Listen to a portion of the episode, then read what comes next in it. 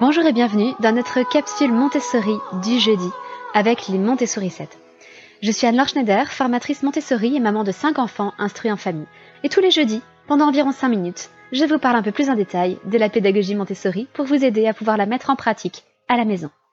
Aujourd'hui, je voudrais vous parler des félicitations et des encouragements et de la nuance entre les deux. Mais juste avant cela, je voudrais remercier chaudement Marie Mocassis qui a laissé cet avis sur euh, Apple Podcast très récemment. Elle a écrit passionnant, utile, un bon rythme et une jolie voix. Merci Anne-Laure.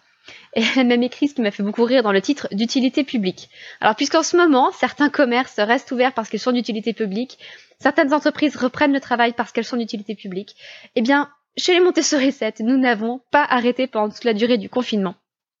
Et peut-être qu'effectivement, nous sommes un peu d'utilité publique. En tout cas, merci beaucoup Marie Mocassis.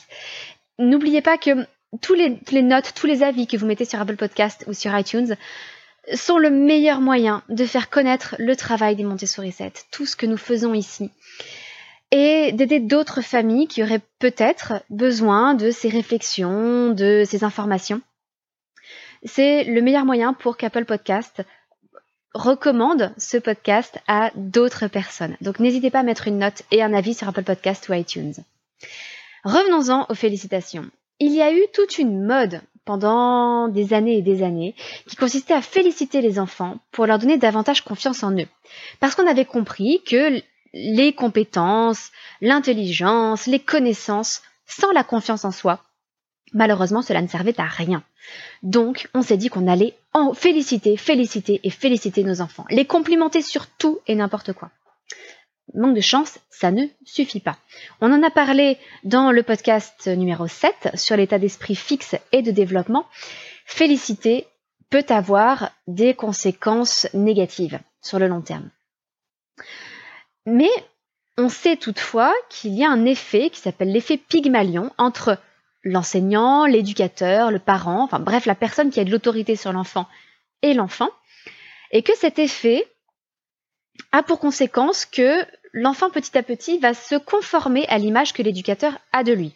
Juste pour vous résumer très rapidement l'expérience qui a donné lieu à ce nom d'effet Pygmalion, on a dans une école euh, passé un message aux enseignants en leur disant tous les élèves ont passé un test de QI et voici leurs résultats. Et les résultats avaient été attribués de façon totalement aléatoire.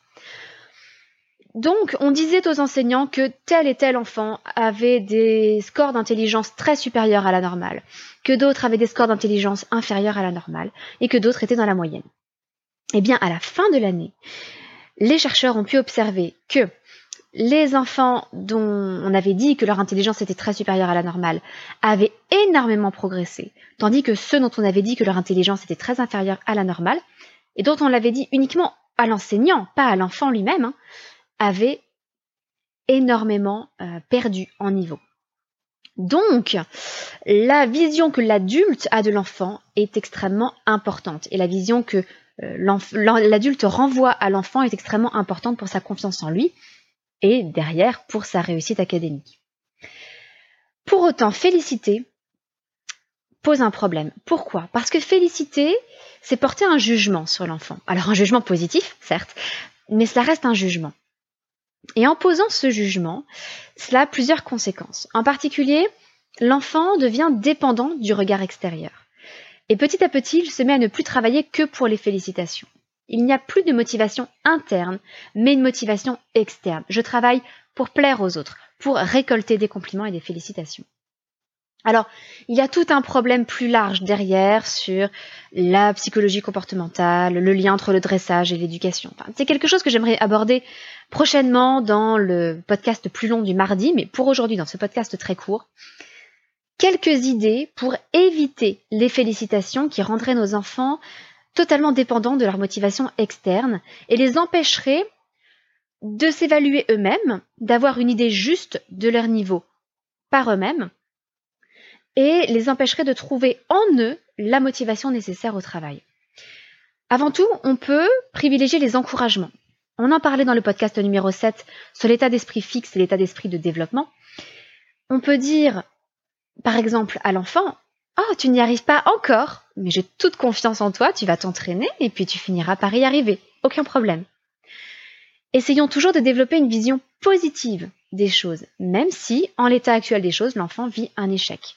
Un échec, c'est uniquement une étape sur le chemin de l'apprentissage. C'est quelque chose dont on tire des leçons.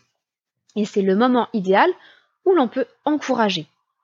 Et si l'enfant vient nous voir en nous demandant notre avis, en venant quémander des félicitations, et on voit souvent ça chez des enfants euh, dont les parents ont l'habitude de leur adresser des félicitations. À ce moment-là, on peut leur retourner la question. Ah, et toi, qu'en penses-tu? Oh, Tu m'apportes ce dessin? Alors, comment Qu'est-ce que tu as à me raconter sur ce dessin? Comment est-ce que ça s'est passé? Comment est-ce que tu as eu cette idée? Et toi, qu'est-ce que tu en penses? Est-ce que tu le trouves beau? Ah non! Pourquoi? Ah, tu crois que tu pourrais t'améliorer la prochaine fois? Comment tu vas faire? Oh, C'est formidable. Voilà. On peut avoir une vraie conversation, quelque chose d'enrichissant, quelque chose qui va aider l'enfant à développer son processus d'apprentissage, plutôt que de le féliciter et qu'au final, eh bien, tout s'arrête là. Ah bon, j'ai réussi. Bon, bah, c'est fini, je n'y toucherai plus. Dernière chose que l'on peut faire, c'est répondre à l'enfant comme on répondrait à un ami ou une amie. On ne dirait jamais à un ami oh, Je suis tellement fière de toi Non, bien sûr que non On n'a aucune raison d'être fier du travail de son ami. En revanche, on va lui dire Waouh, tu dois vraiment être heureuse d'avoir fait cet immense travail, cette tâche gigantesque. Tu dois être fier de toi, j'imagine. Pour l'enfant, n'hésitez pas non plus à mettre l'accent surtout sur le travail accompli plutôt que sur le résultat obtenu. Encore une fois, on en parlait dans le podcast numéro 7. Si vous ne l'avez pas écouté, il est très court et je vous encourage vraiment à l'écouter car il est fondamental. N'hésitons pas à encourager l'enfant et à nous réjouir avec lui du grand travail qu'il a accompli. Petit à petit, nous allons l'aider à développer un état d'esprit plus positif. Nous allons lui donner confiance en lui, mais sans le rendre pour autant dépendant de nos félicitations et de nos compliments, et donc d'une motivation externe. Alors si cette petite capsule Montessori du jeudi vous a plu, n'hésitez pas à recommander le podcast des Montessori 7 autour de vous. Et l'un des meilleurs moyens de le faire, c'est simplement de mettre une note et un avis sur Apple Podcast, comme je vous le disais en début de capsule.